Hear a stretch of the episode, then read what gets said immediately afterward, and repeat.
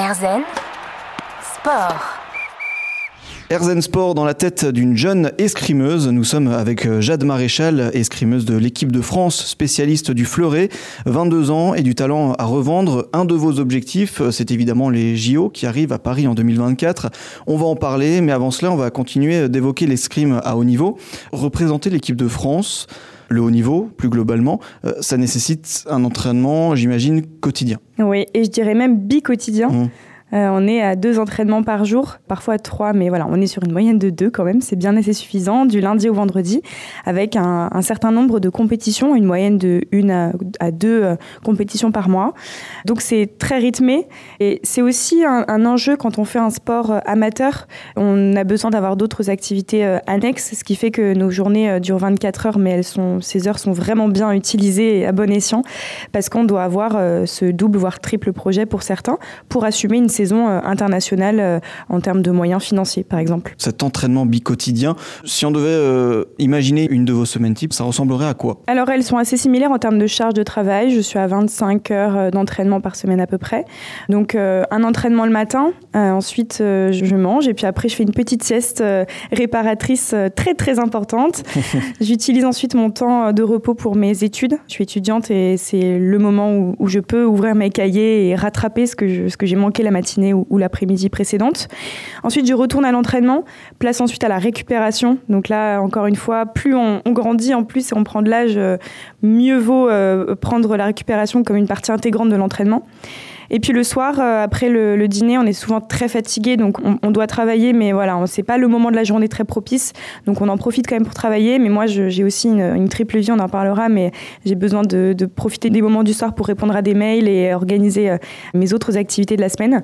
Et on répète ces journées du lundi au vendredi euh, sans, sans, relâche. Et cet entraînement, il consiste en quoi Évidemment, il y a une grosse partie dédiée à l'escrime, mais je pense qu'il y a d'autres pratiques qui entourent aussi ça comme entraînement. Complètement, complètement. On, le disait, l'escrime c'est un sport très complet. Donc, on a euh, des séances d'assaut, bien évidemment, des matchs euh, à opposition avec euh, une autre tireuse sur la piste. On a aussi des leçons individuelles, un à un, avec son maître d'armes qui porte un plastron en Kevlar pour pas qu'il ait mal. on s'entraîne à des mouvements techniques. À cela, on ajoute de la préparation physique, du cardio, du travail d'appui, du vélo, de la course beaucoup moins sympa. Et on ajoute à ça un peu de boxe, du gainage, de la proprioception. On a aussi de la préparation mentale, très important. Donc, c'est très varié et heureusement parce que l'escrime, c'est un sport de maturité. Il y en a qui prennent leur retraite à 40 ans et si on faisait que de l'escrime, euh, ce serait vraiment dur. Effectivement, vous parlez de, cette euh, préparation mentale aussi. On vient de parler particulièrement de la préparation physique. Euh, il y a aussi, une, je pense, une gestion de la pression de la compétition qu'on doit apprendre à, avoir, à acquérir et on doit gérer son stress.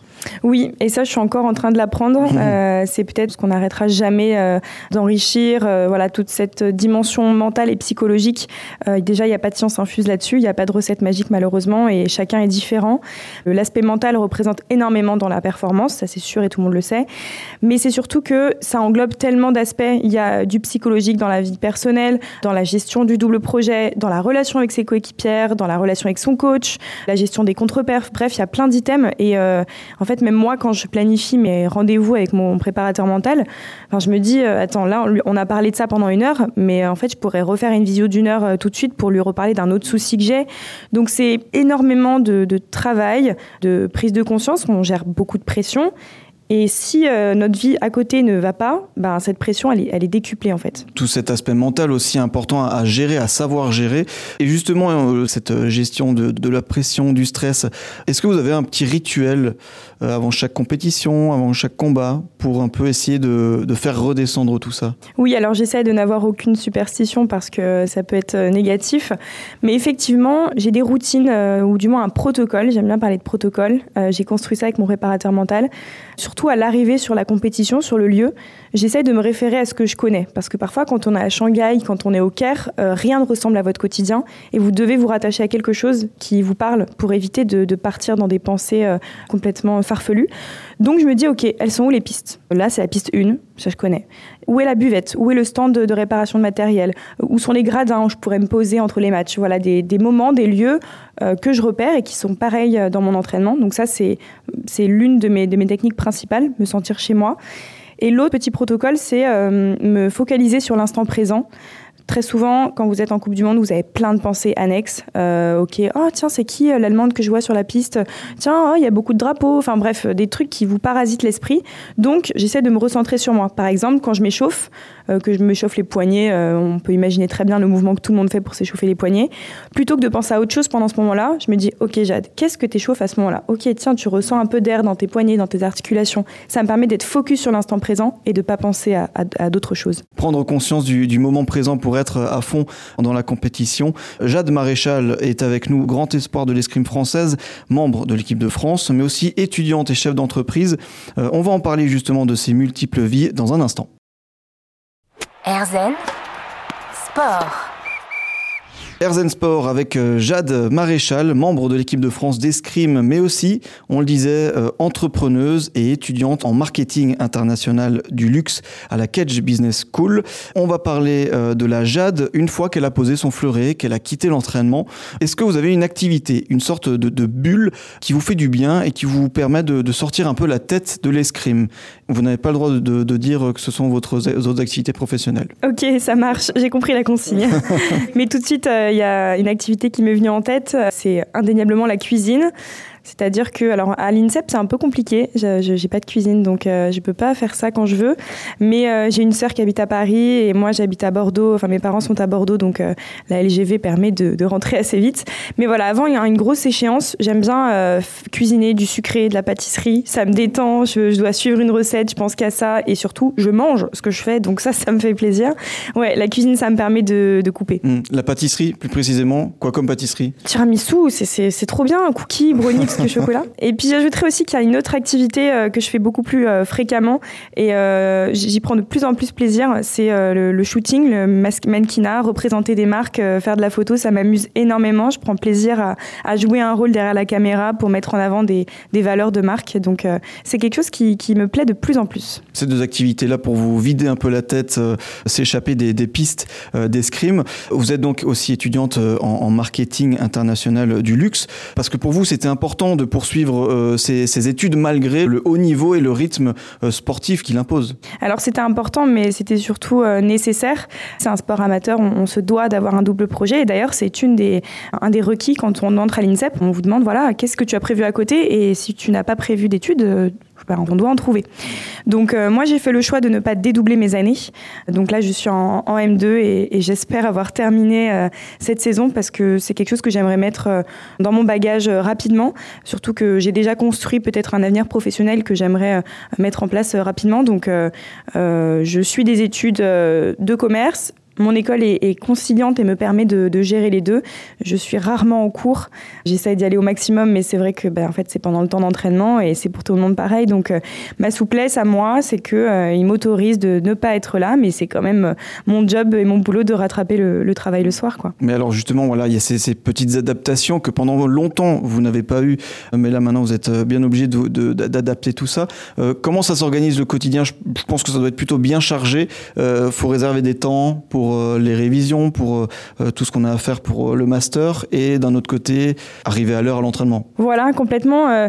alors c'est une discussion, encore une fois, qui a lieu avec mon entraîneur, ma référente à Kedge, mais également une autre euh, partie prenante qui est à l'INSEP, qui s'occupe euh, de la gestion du double projet scolaire, qui fait un super boulot pour croiser les emplois du temps, parce que c'est un sacré casse-tête. Vous parlez d'entraînement, mais il y a aussi des stages, des déplacements à l'étranger, euh, des coupes du monde. Enfin, c'est, notre emploi du temps vraiment est, très chargé.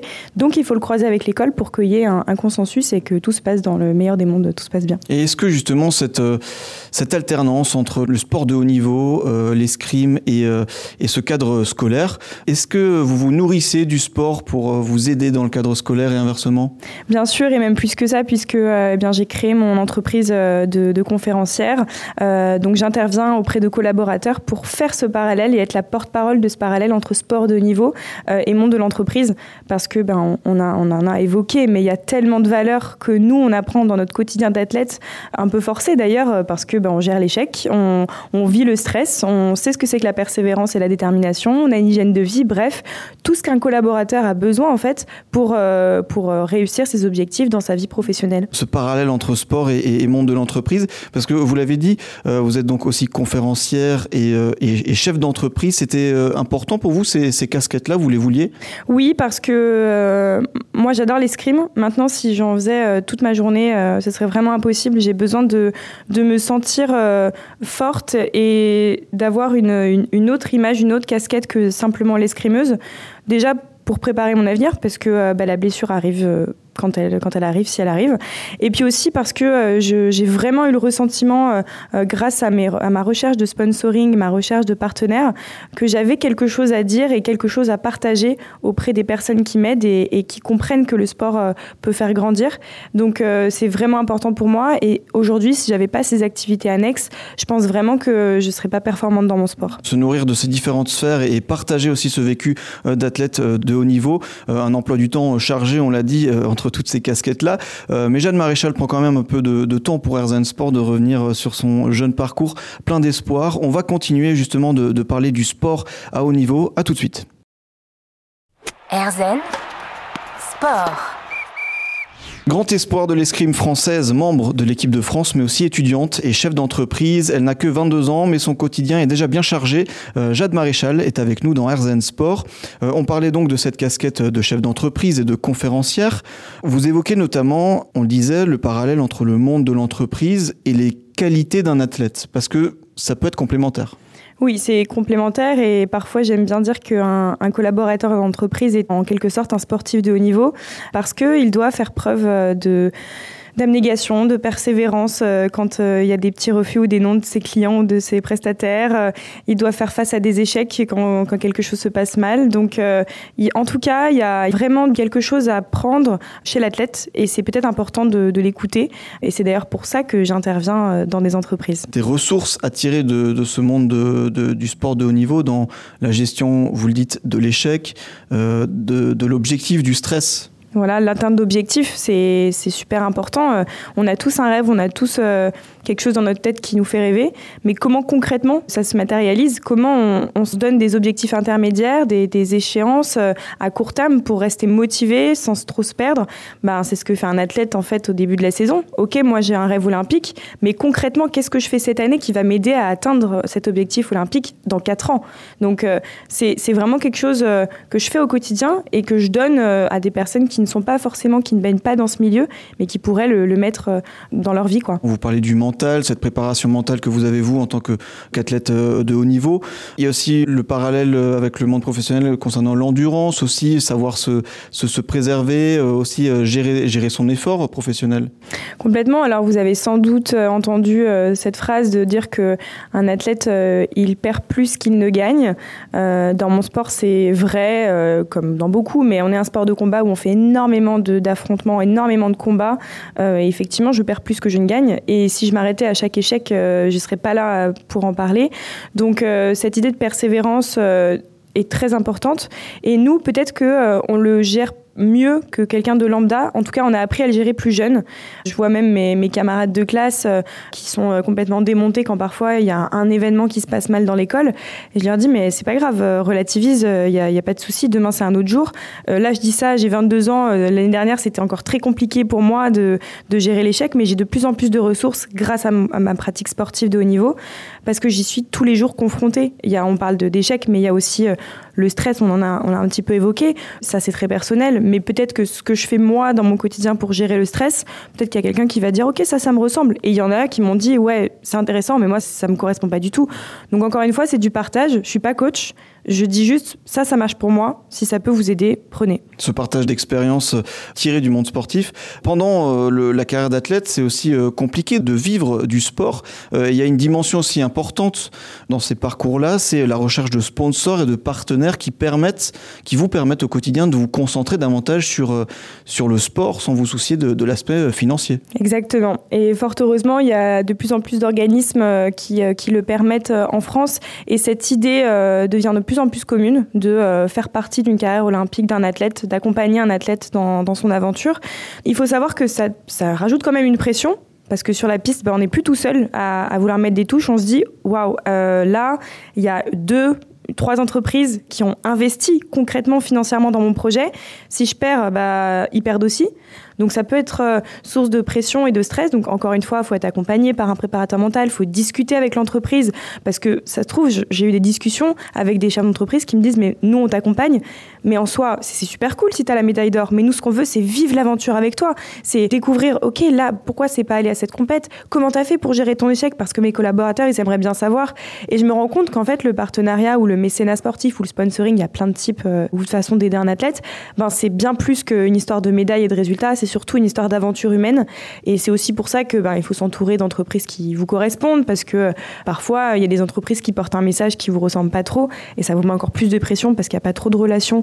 Donc euh, le sponsoring et le mécénat et l'accompagnement sportif en général, c'est super important parce que financièrement ça a un coût. On est un sport amateur, c'est sûr.